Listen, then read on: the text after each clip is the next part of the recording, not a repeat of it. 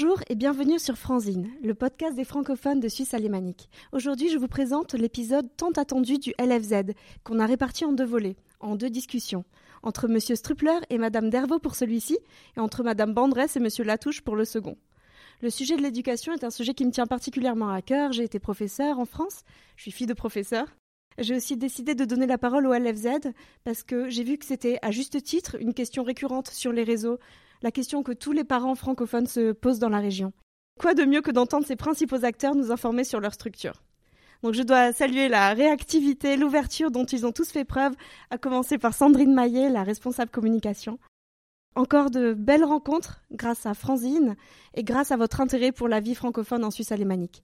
Sans plus attendre, je laisse la parole à France Dervaux, directrice de l'école maternelle et enseignante, ainsi qu'à Laurence Trupler, le proviseur du LFZ, tous deux en fonction depuis la rentrée 2020.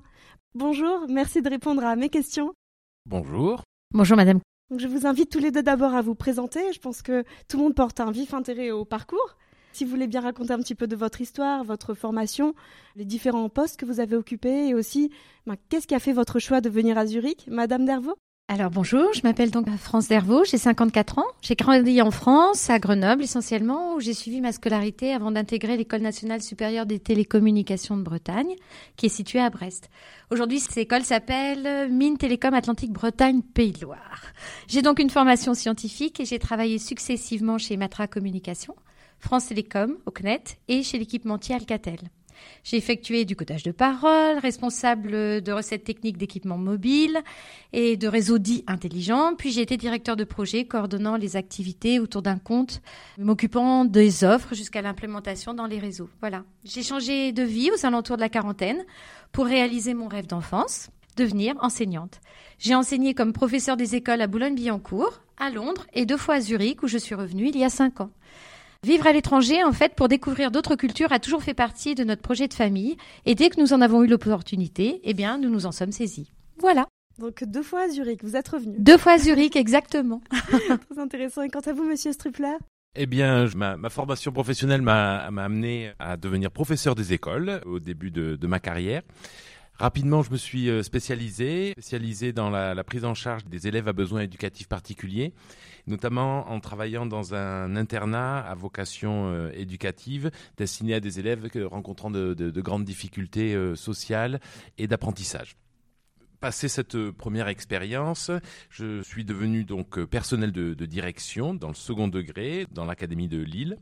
Et j'ai donc euh, été amené à occuper les, fonctions de principal adjoint dans un collège à Hénin-Beaumont avant de connaître une première expérience à l'étranger en tant que proviseur adjoint au lycée Jean Renoir de, de Munich entre 2015 et 2020. Et j'ai donc eu le grand plaisir de prendre les fonctions de proviseur du lycée français de Zurich à la rentrée de cette année scolaire, à savoir donc en septembre 2020.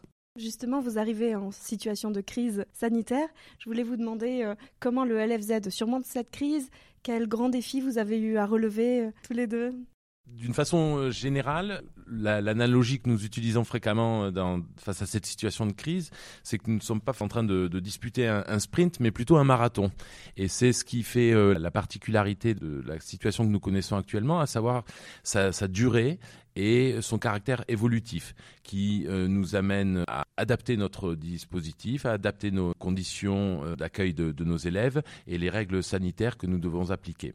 Cela implique aussi une gestion d'une certaine anxiété qui peut être ressentie de la part de nos parents d'élèves, euh, de nos personnels, mais aussi de, nos élèves et notamment de, nos lycéens qui ont deux raisons qui peuvent occasionner cette anxiété, à savoir l'aspect traditionnel de la vie d'un lycéen qui les voit se préparer à des examens, à préparer leur avenir et notamment leur orientation post-bac, ce qui est source d'incertitude et donc euh, engendrer un peu de stress et qui se double donc d'une certaine inquiétude qui s'exprime au regard du contexte sanitaire, du manque de vie sociale puisque nos adolescents aussi sont confrontés à ces annulations en cascade de ce qui fait les, temps forts de, notre vie euh, sociale et privée ce travail est un travail de longue haleine, comme je le disais, mais pour lequel euh, nous ne sommes pas seuls, à la fois car nous travaillons en équipe au sein du, du LFZ, et également parce que nous travaillons en lien très proche avec les autorités euh, sanitaires cantonales pour respecter, bien entendu, le cadre qui est imposé euh, aux établissements scolaires. Vous travaillez de manière vraiment collective. En tant que parent, on reçoit des mails, on se sent concerné, impliqué. Aussi de ne pas prendre de risques nous-mêmes, réfléchir où on va en vacances, puisqu'on sait qu'après on remet les enfants et qu'on a cette responsabilité collective. Le mot d'ordre, c'est en vous protégeant, euh, nous nous protégeons. Oui, effectivement, la crise sanitaire se gère sur la longueur. C'est quelque chose qui a été commencé l'an dernier, en fait, au LFZ. Donc, euh, personnellement, j'étais déjà là avec Monsieur Rousseau. Nous étions responsables pour la réouverture de l'établissement au mois de mai. Et euh, les mesures qui sont prises euh, cette année sont dans la continuité de ce qui a commencé au mois de mai. Donc euh, effectivement, nous travaillons en équipe avec les autorités sanitaires pour garantir un accueil le plus sûr à nos élèves et des conditions de travail les plus sûres aussi pour les personnels. En même temps, nous veillons au niveau de la maternelle également à assurer un environnement qui soit accueillant, rassurant et joyeux pour les élèves parce que l'environnement euh, est assez anxiogène autour de cette actualité. Donc nous gardons tous les événements festifs qui peuvent être gardés pour euh, laisser à l'école cette magie et surtout il n'y a de bon apprentissage que lorsque l'on est épanoui. Voilà. Donc cette année, on a pu préserver un peu la procession des lanternes, la visite du Saint-Nicolas, le carnaval, etc. Donc euh, on a intégré dans nos réflexes la gymnastique d'intégrer les mesures de sécurité dans tous les événements qu'on organise. Cette approche d'apprendre de manière ludique, c'est vraiment ça représente très bien la maternelle, l'école française, je pense. Oui, il est très important. C'est une des missions principales de la maternelle, c'est de faire aimer l'école aux enfants. C'est qu'ils y viennent en étant heureux et en s'épanouissant. Donc pour ça, euh, le jeu en fait partie et les événements festifs également. Mm, mm. Monsieur Stripler, je voudrais revenir sur vos cinq ans à Munich, donc euh, juste avant Zurich. Aussi, il faut dire que vous parlez l'allemand couramment, vous avez fait des études d'allemand.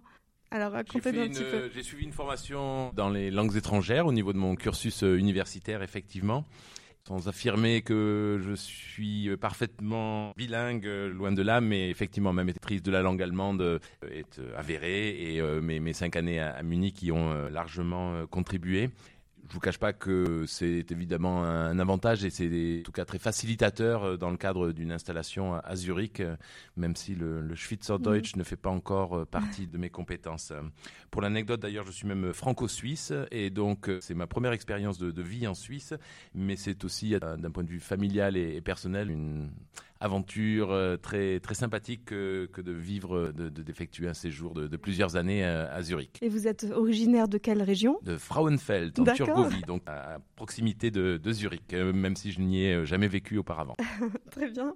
Est-ce que vous reconnaissez des mentalités qui se ressemblent entre votre expérience à Munich et ici à Zurich? Vous reconnaissez des systèmes?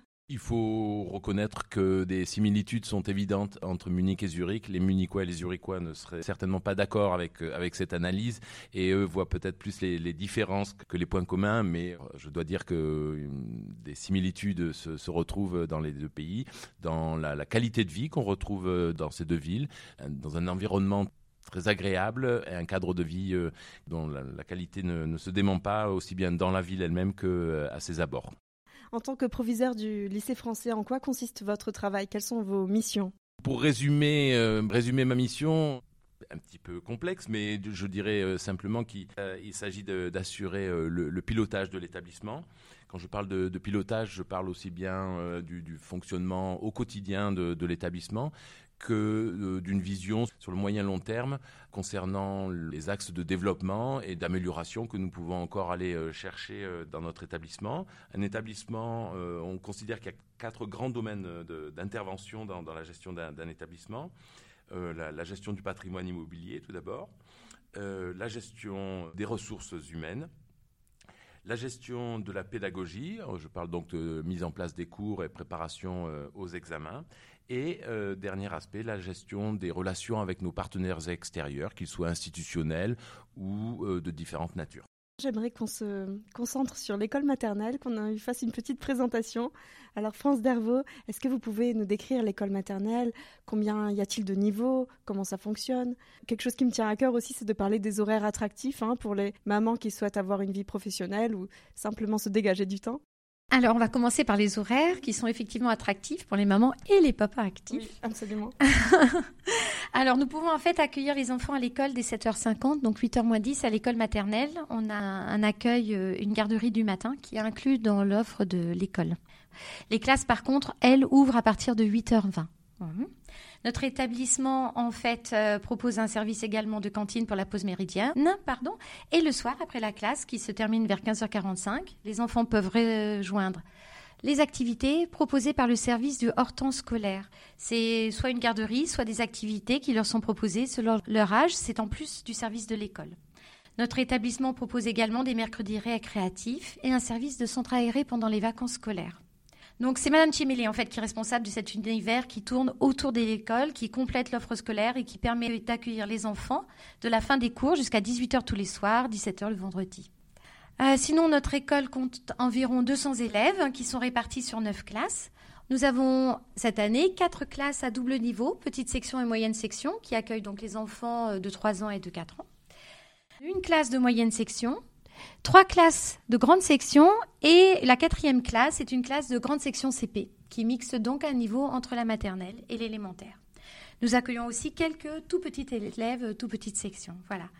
Alors, je peux vous demander quel âge ont les plus petits élèves? À partir de quel âge on peut inscrire nos enfants à la maternelle La petite section, c'est commence quand on a 3 ans. D'accord. Voilà. La classe maternelle donc suit un cursus bilingue paritaire. Les enfants commencent la semaine avec euh, deux jours en allemand, la terminent avec deux jours en français. Et euh, le mercredi est tantôt dans une langue, tantôt dans l'autre. Mhm. Ça veut dire que chaque enfant a deux équipes pédagogiques qui se coordonnent pour gérer sa scolarité et lui offrir l'épanouissement auquel il a droit et surtout un chemin scolaire vers la réussite. Donc il y a une enseignante allemande avec son assistante maternelle et une enseignante française avec l'assistante maternelle française. Ensuite, dans notre école, nous avons aussi une bibliothèque dédiée pour les enfants de la maternelle que nous appelons la marmothèque. Les enfants ont une séance de bibliothèque toutes les semaines dans laquelle ils découvrent des albums grâce à Madame Landolt et ils peuvent emprunter un livre toutes les semaines qu'ils ramènent à la maison pour le lire avec leurs parents. Ça leur permet de construire un premier niveau de culture, de culture commune qui est importante. Voilà. Il nous arrive aussi d'accueillir des écrivains Enfin, nous bénéficions de la présence d'une infirmière à temps plein, qui n'est pas entièrement dédiée à l'école maternelle, mais qui est là toute la semaine, toujours présente en cas de petits problèmes. Et puis, particulièrement bienveillante envers les enfants. Ah, mais totalement. C'est une personne de ressources euh, précieuse sur laquelle nous nous appuyons pour les bobos, mais aussi pour dénouer les situations un peu plus délicates qui peuvent se présenter dans les relations entre les enfants.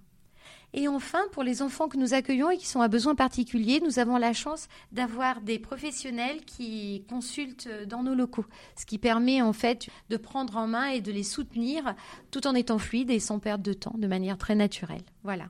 Toujours à propos de la maternelle, est-ce que vous diriez qu'elle est représentative de la multiculturalité, du multilinguisme de la société, de notre situation géographique quelles origines et langues aussi accueillez-vous On entend des enfants qui parlent espagnol à la maison. Alors, nous avons des enfants qui sont environ à 90% francophones, mais effectivement, nous accueillons des enfants euh, de nationalités euh, diverses et variées. Nous avons de la nationalité russe, des enfants anglais, des enfants espagnols, des enfants suisses, etc. Donc, euh, nous les accueillons du mieux que nous pouvons. Nous avons mis en place d'ailleurs cette année une session de français langue étrangère pour les non francophones. Tout d'abord, ce sont les enfants de grande section, la première partie de l'année, qui en ont bénéficié. Pour la seconde partie de l'année, les enfants de moyenne section ont rejoint aussi ces sessions-là. Ça permet d'avoir une heure par jour de cours de français en petit comité pour euh, pouvoir encore mieux s'intégrer dans notre école. Donc ça représente euh, une école internationale en fait. Exactement, c'est une école euh, qui internationale et qui regroupe beaucoup de nationalités, même si les enfants sont à majorité francophone. Quelles connaissances les enfants ont-ils en fin de grande section? C'est-à-dire avant l'entrée au CP, quel est le projet pédagogique Où en arrive-t-il dans leurs connaissances alors, notre établissement est un établissement conventionné à EFE. Donc, pour la partie française, nous appliquons les programmes de l'école maternelle définis par l'éducation nationale française. Donc, euh, je vais juste vous citer les cinq domaines. Donc, euh, il y a le langage qui est vraiment le cœur de métier de la maternelle. Euh, les outils pour structurer la pensée, ce qu'on appellerait les mathématiques, c'est-à-dire la numération, les mesures et la géométrie le développement par l'activité sportive, les activités culturelles et la découverte du monde. Voilà. Donc les enfants à la fin de la maternelle sont prêts pour entrer dans un CP, sont capables de coder des mots simples et ont commencé à structurer leur raisonnement. Pour la partie allemande, nous suivons les programmes de la Bildung Direction. Et de ce fait-là, les enfants acquièrent double compétence compatible avec euh, le système suisse et le système français. Je m'intéresse aussi à l'historique du lycée français, Monsieur Strupler. Est-ce que vous pouvez un petit peu nous éclairer sur euh, le besoin Qu'est-ce qui a créé à l'époque ce lycée français Je crois que c'était une petite structure au début. Et voilà, vous avez bénéficié vraiment d'une grande croissance. Donc si on peut faire la comparaison du nombre d'élèves à l'époque, du nombre d'élèves aujourd'hui. Tout à fait, vous êtes bien informé. Notre établissement précisément euh, a ouvert ses portes le 17 octobre 1955 et donc euh, il approche doucement mais sûrement de ses 66 ans euh, cette année. Cet établissement, comme vous l'indiquiez, a, débuté, a ouvert ses portes en tant que structure qui accueillait un nombre d'élèves très réduit, puisqu'il s'agissait de 9 élèves neuf élèves avec une enseignante dans un appartement situé à la Hottingerstrasse. Donc une structure euh, toute, euh, toute petite et qui a cherché à, répondre aux attentes de, familles et notamment de familles étrangères qui résidaient sur Zurich et euh, qui ne trouvaient pas leur compte dans, dans les établissements scolaires publics zurichois. Ses parents se sont donc euh, regroupés et euh, sous l'égide de, l'abbé Henri Jolia sont parvenus donc à créer cet établissement après de longues négociations avec les, autorités euh, zurichoises qui ont duré plus de deux ans. L'école a finalement été reconnue, s'est installée de manière plus permanente et a connu une, croissance, tout d'abord relativement lente mais régulière, euh, croissance qui s'est euh, accrue euh, au, cours, des dernières années. Et nous sommes désormais un établissement situé donc sur la commune de Dubendorf, limitrophe de Zurich. Et nous accueillons donc aujourd'hui des élèves de la petite section de, de maternelle, comme le disait Madame Dervaux, jusqu'au baccalauréat, en classe de terminale, donc, pour un effectif total de 1150 élèves. En fait, vous avez commencé un petit peu comme euh, de l'école à la maison. Ça a grandi pour donner cette belle structure. Tout à fait. Avec donc euh, c'était euh, à l'époque une, classe unique avec des élèves de différents âges, de différents niveaux, comme on peut le connaître dans des, petites structures rurales notamment encore, pour être aujourd'hui un gros bel établissement à vocation internationale comme l'indiquait Madame Dervaux. C'est courageux de la part de ses parents de, de s'être lancés. On les en remercie. Sur ce point, je, tiens à préciser donc que notre établissement euh, est une structure euh, qui est euh, gérée par une association des parents d'élèves, mhm. la LFZ, et cette association de, parents euh, d'élèves élit un comité de gestion dont les membres euh, obtiennent un, mandat de 2 à 3 ans. Ces neuf membres du, comité de, gestion ont euh, pour charge de s'assurer de la bonne gestion financière et immobilière ainsi qu'humaine dans le cadre du fonctionnement du LFZ, là pour le coup sur aussi bien le, quotidien que le moyen et le long terme.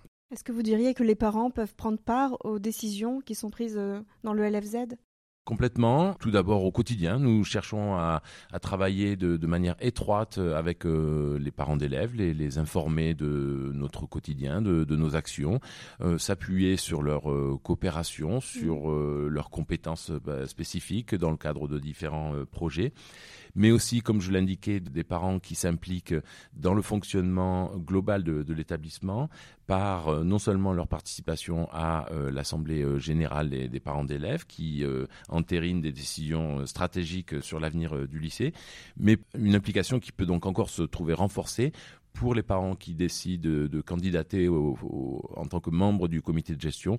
Ce sont des personnes qui se trouvent avec un mandat, euh, comme je l'indiquais, de 2 à 3 ans, mandat qui les amène à, être extrêmement impliqués dans la vie du lycée et à participer très activement euh, à son fonctionnement et à la définition de, sa stratégie.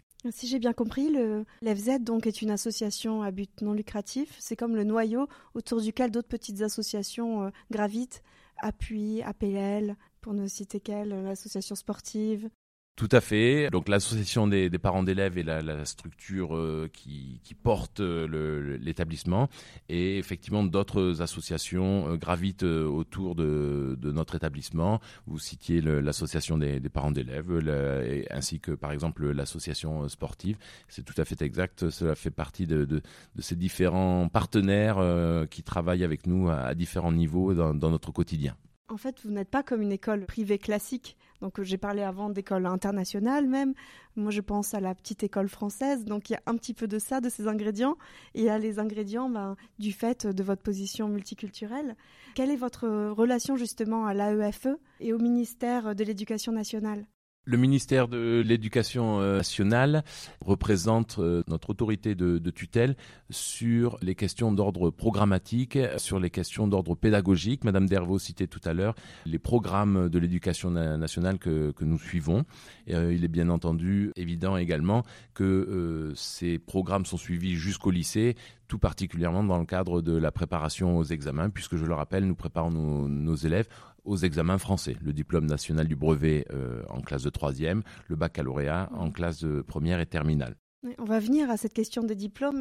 Nous sommes euh, un établissement qui est conventionné, c'est-à-dire que euh, notre relation à, l'AEFE, elle se définit par euh, à la fois des, flux financiers, puisque nous participons au budget de l'AEFE par notre contribution, et qu'à l'inverse, l'AEFE vient soutenir certains projets, par exemple appuyer financièrement des projets immobiliers ou d'équipements informatiques notamment. De la même manière, l'AEFE propose également un dispositif euh, de formation continue euh, des personnels auquel euh, nos enseignants et non-enseignants peuvent participer chaque année.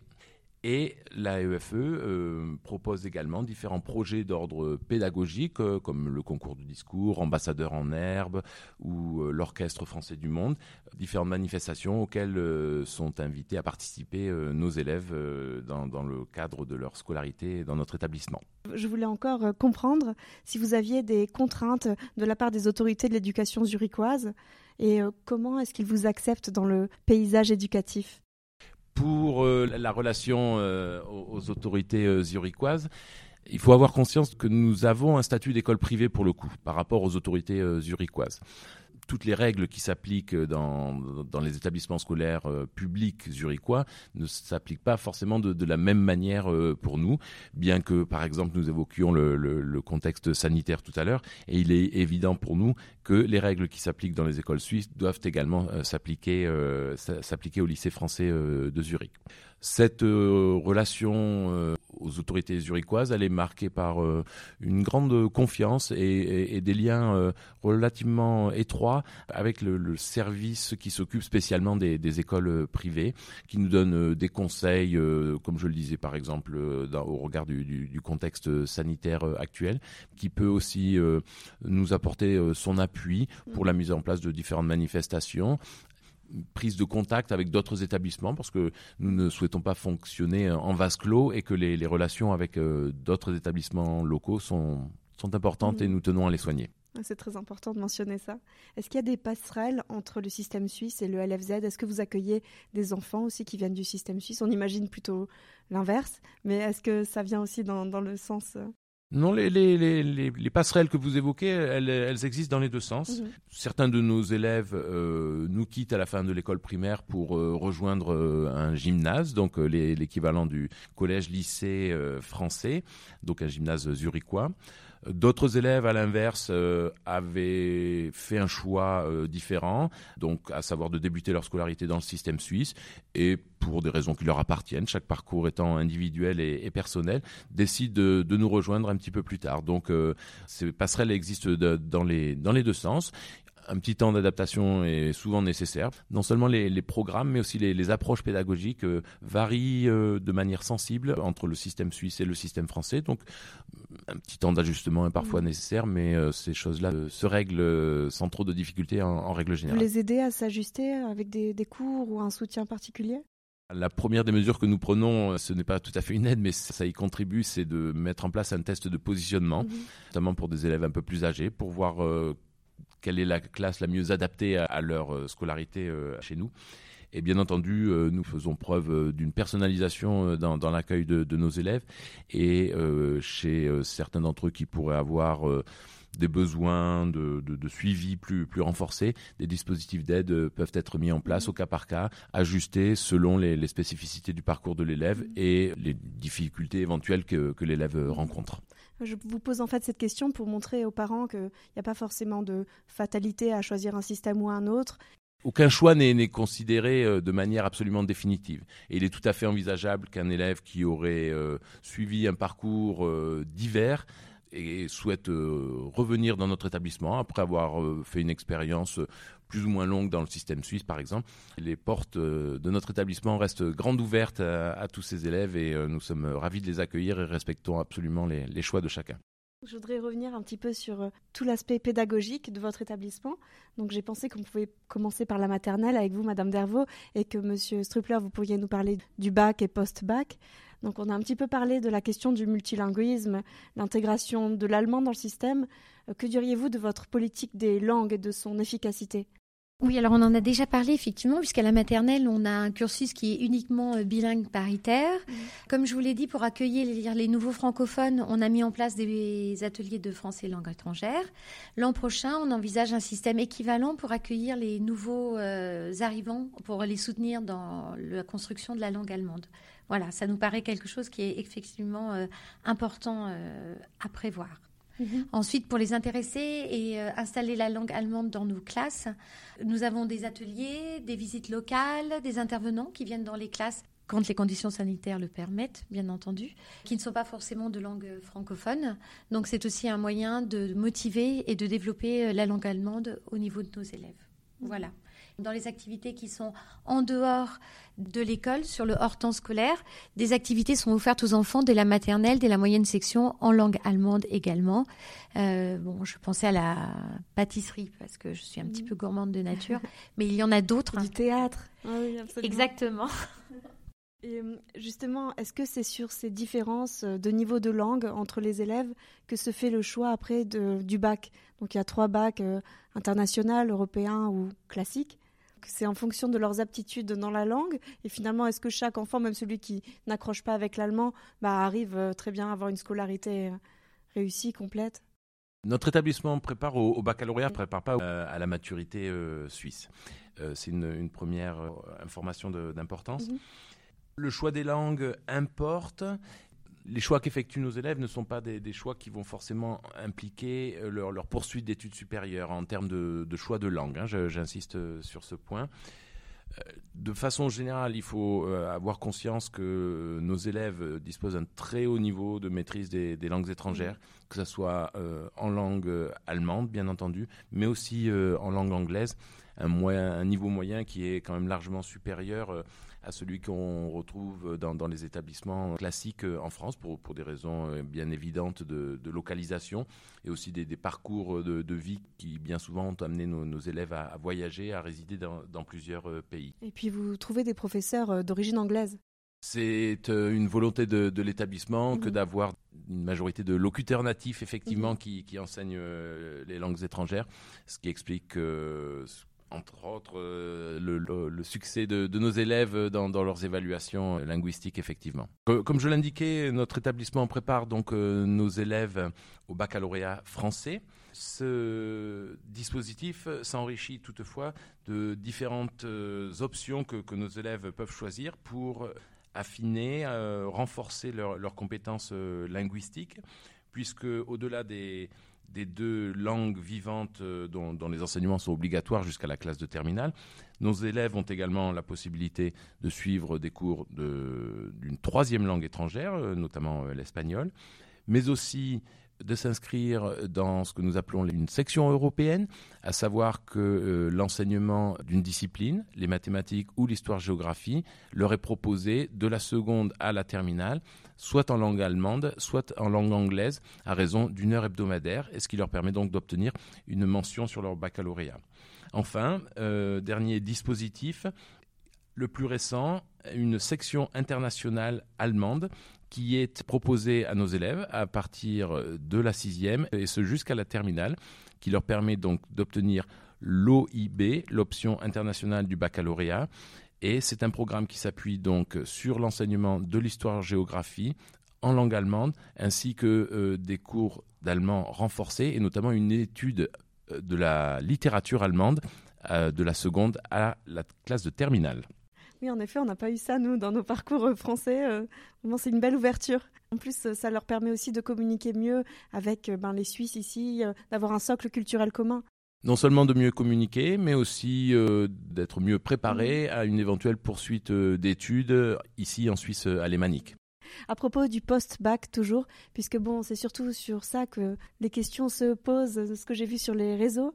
Est-ce que vous pourriez nous éclaircir sur ce point de l'orientation Quelles universités ou écoles suisses reconnaissent le bac français et lesquelles ne reconnaissent pas Donc j'aimerais bien avoir le détail, bon, peut-être pas exhaustif, mais grosso modo, euh, avoir une idée. Accompagner nos élèves sur leur orientation post-baccalauréat est pour nous une mission essentielle. Nous ne cherchons pas juste à accompagner nos élèves jusqu'à l'obtention du, baccalauréat, mais vraiment à les accompagner dans, dans cet après. Cette poursuite de scolarité, donc, euh, à destination des, universités suisses, euh, c'est une question euh, très importante puisque entre 40 et 45 de, de, nos élèves font ce choix chaque année. Les universités suisses reconnaissent le baccalauréat français à deux conditions. La première condition, c'est que les élèves aient choisi des enseignements de spécialité à vocation scientifique il faut donc que les élèves aient suivi des enseignements de spécialité en première et en terminale, offrant un couplage mathématiques, physique, chimie ou mathématiques, euh, sciences et vie de la Terre. C'est la première condition nécessaire pour pouvoir entrer dans les universités suisses, quel que soit le, diplôme que l'on souhaite préparer. L'autre euh, niveau de sélection, l'autre critère à, remplir pour nos élèves, c'est un niveau de note globale euh, au baccalauréat qui doit être à un niveau euh, suffisant pour permettre l'entrée dans ces établissements. À minima 12 sur 20 pour la plupart des universités, sachant que certaines d'entre elles sont même plus exigeantes et peuvent demander un niveau de notation supérieur encore. Donc une mention. Tout à fait. En général, vos élèves ont la mention, je crois. 85% euh, de nos élèves euh, ont obtenu une mention bien ou très bien lors du baccalauréat 2020. Euh, donc, effectivement, nos résultats sont, sont, marqués par l'excellence. La Suisse est très plongée dans les métiers, c'est-à-dire qu'elle va tout de suite faire rencontrer aux élèves leur choix, quel serait leur employeur potentiel. On en a parlé dans un épisode précédent. On dit souvent que bon, l'éducation française, c'est une éducation plus généralisante, générale en tout cas, on apprend la philosophie, les arts, on se construit aussi en tant qu'humain, pas que technique. Mais justement, je voulais vous demander, est-ce que vous, vous avez cet aspect-là professionnalisant? Est-ce que vous allez pousser les, les, élèves à aller rencontrer le monde de l'entrepreneuriat ou à choisir un métier? Vous les accompagnez dans cette orientation?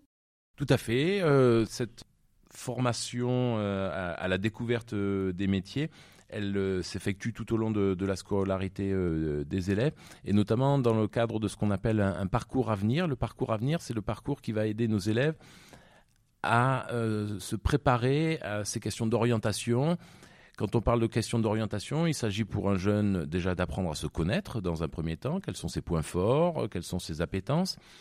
Il s'agit dans un deuxième temps de de découvrir euh, les, métiers, euh, qu'est-ce que, quelle est la réalité euh, d'un métier derrière, derrière son, titre, et dans un troisième temps, d'aller découvrir les formations qui mènent à ces métiers. Donc c'est vraiment un parcours en trois temps qui est proposé à, à nos élèves, apprendre à se connaître, connaître les métiers, connaître les formations qui mènent à ces métiers. Je voulais revenir un petit peu sur les valeurs de l'école. Donc on en a parlé euh, avec Madame Davot déjà, avec vous Monsieur Strupler.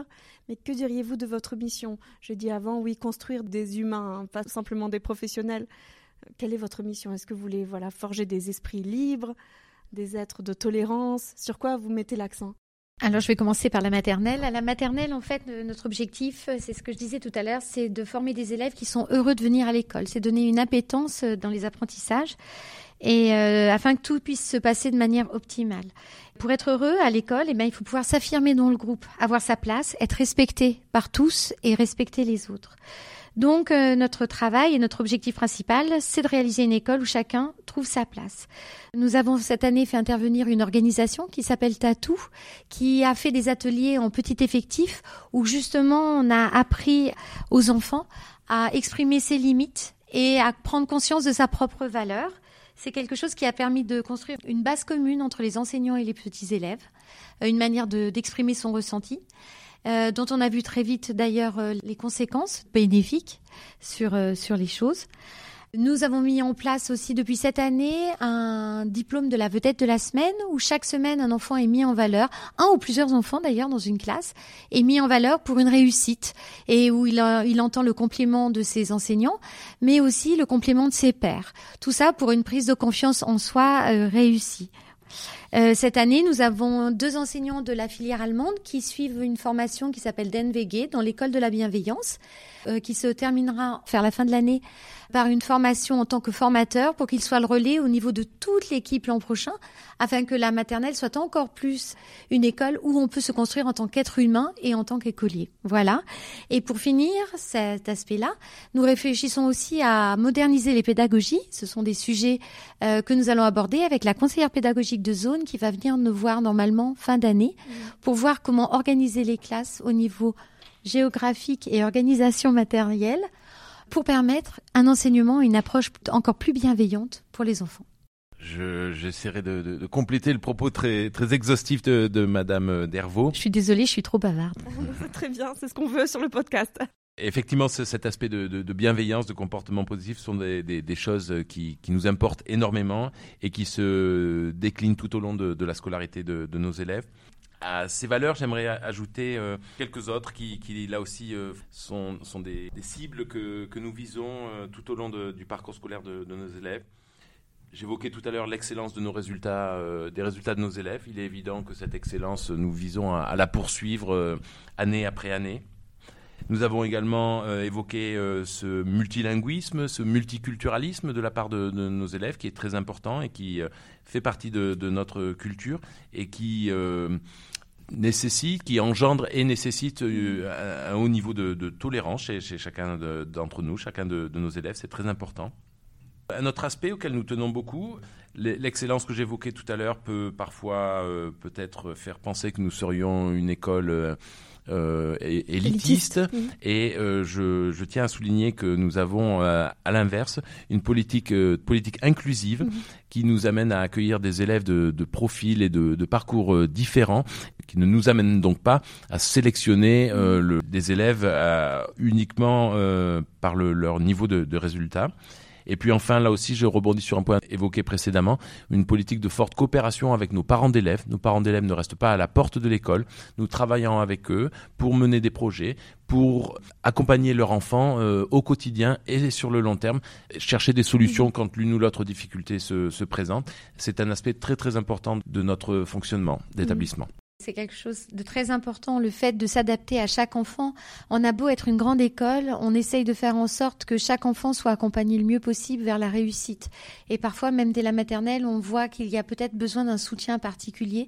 Et c'est exactement ce que dit Monsieur Strupler. On travaille avec les parents, on bénéficie de l'expertise de Madame l'infirmière et d'autres professionnels, et ensemble, on trouve la solution et le chemin pour que l'enfant réussisse et puisse continuer euh, sa scolarité en toute quiétude. Et c'est quelque chose de très très important L'accessibilité et l'adaptation au chemin de chacun. Mhm. Toujours dans cette idée euh, d'inclusion, de la différence ou du handicap. Hein. Vous aviez aussi dit, Monsieur Strupler, que c'était un sujet qui vous tenait à cœur, donc vous êtes un très bon interlocuteur sur ces sujets-là. Est-ce que vous disposez de classes Ulysse? Ou est-ce que vous donnez aux élèves justement qui ont besoin de plus de temps, de matériel particulier, la possibilité de les utiliser? Les classes Ulysse sont un, dispositif qui, s'adresse euh, à des élèves en situation de handicap pour lesquels on cherche à offrir une part, toute ou partie de, scolarité euh, dans un, établissement classique. Notre établissement ne dispose pas d'une mmh. unité Ulysse.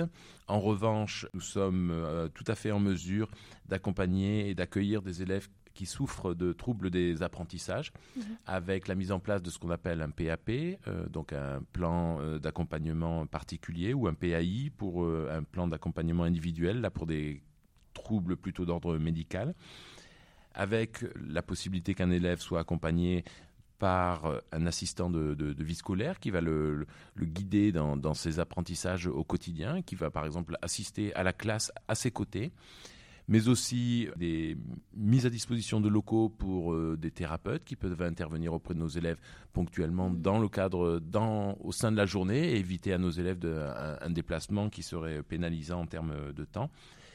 Et euh, dernier aspect sur cette question de, l'accueil des élèves à besoins éducatifs particuliers, une politique d'établissement qui vise à former euh, progressivement les enseignants à l'accueil de ces mmh. élèves pour mieux individualiser la prise en charge et euh, les aider à définir les aménagements les, plus appropriés pour la réussite de ces élèves. Mmh. Ah, c'est très important. Selon vous, peut-être que c'est une question subjective, hein, on vient à la fin de l'interview, donc je voulais vous demander qu'est-ce qui, selon vous, attire de plus en plus de familles au LFZ, puisqu'on voit que les nombres sont en croissance, les effectifs continuent de grandir. Donc, pour vous, qu'est-ce qui fait la décision? Dans les entretiens que, que nous menons, enfin des familles que nous rencontrons, je pense que la première chose, c'est un tout, c'est l'établissement LFZ et euh, sa réputation. Sa réputation en termes d'excellence de résultats, mais aussi en termes de bienveillance. Le fait d'offrir une solution, une scolarité cohérente, euh, le suivi des élèves et de porter tout le monde jusqu'à jusqu'au bout et jusqu'à la réussite. Mmh. Et ça, c'est quelque chose dont on discute déjà dans des entretiens pour l'entrée en maternelle. Je pense que c'est très important. Euh, le deuxième point dont on nous parle, c'est le chemin bilingue, parce qu'il permet une intégration dans le milieu local, et c'est très important. Et le troisième point, il y a le fait qu'on fasse partie du réseau AEFE et que pour des familles, c'est rassurant de se dire que s'ils sont amenés à rentrer en France ou à partir un peu partout dans le monde, il y aura une continuité dans la scolarité. Voilà. Pour les, familles qui sont installées de manière euh, plus, plus permanente sur Zurich, il est aussi euh, important d'insister sur euh, la, continuité du, parcours que, mentionnait Madame Dervaux qui permet à un élève donc d'être scolarisé chez nous depuis le début de la maternelle jusqu'à la classe de, terminale dans, un, dans le cadre d'un parcours très, très cohérent et avec une assurance de, la qualité des enseignements et des perspectives de réussite aux examens très élevé, mm. euh, avec euh, également euh, des, élèves, comme je l'indiquais tout à l'heure, qui, bénéficient d'un cadre plurilingue et pluriculturel mm. qui enrichissent encore le, parcours purement scolaire. Très bien. On en vient à la fin de cette interview. Je vous remercie énormément. Ça nous a permis de mieux comprendre la structure générale de l'école, aussi la mentalité, les valeurs. Je souhaite vous demander un dernier partage. Ça, c'est la tradition maintenant sur Franzine. Est-ce que vous pourriez partager une citation, un proverbe ou une œuvre qui vous tient à cœur, Madame Dervaux? Alors, je sais très personnellement Winston Churchill qui euh, le succès n'est pas final, l'échec n'est pas fatal, c'est le courage de continuer qui compte. Très joli, Monsieur Stripler? Je, reprendrai euh, une, citation qui figure sur, sur la brochure qui décrit l'histoire de notre établissement et qui précise donc Nous étudions pour la vie, non pour l'école. Merci à vous deux de votre temps, de ces partages et de vous être ouverts à ces questions. Pour les personnes qui souhaitent vous contacter, donc je mettrai tous les liens. Eh bien, merci beaucoup, Madame Coleman.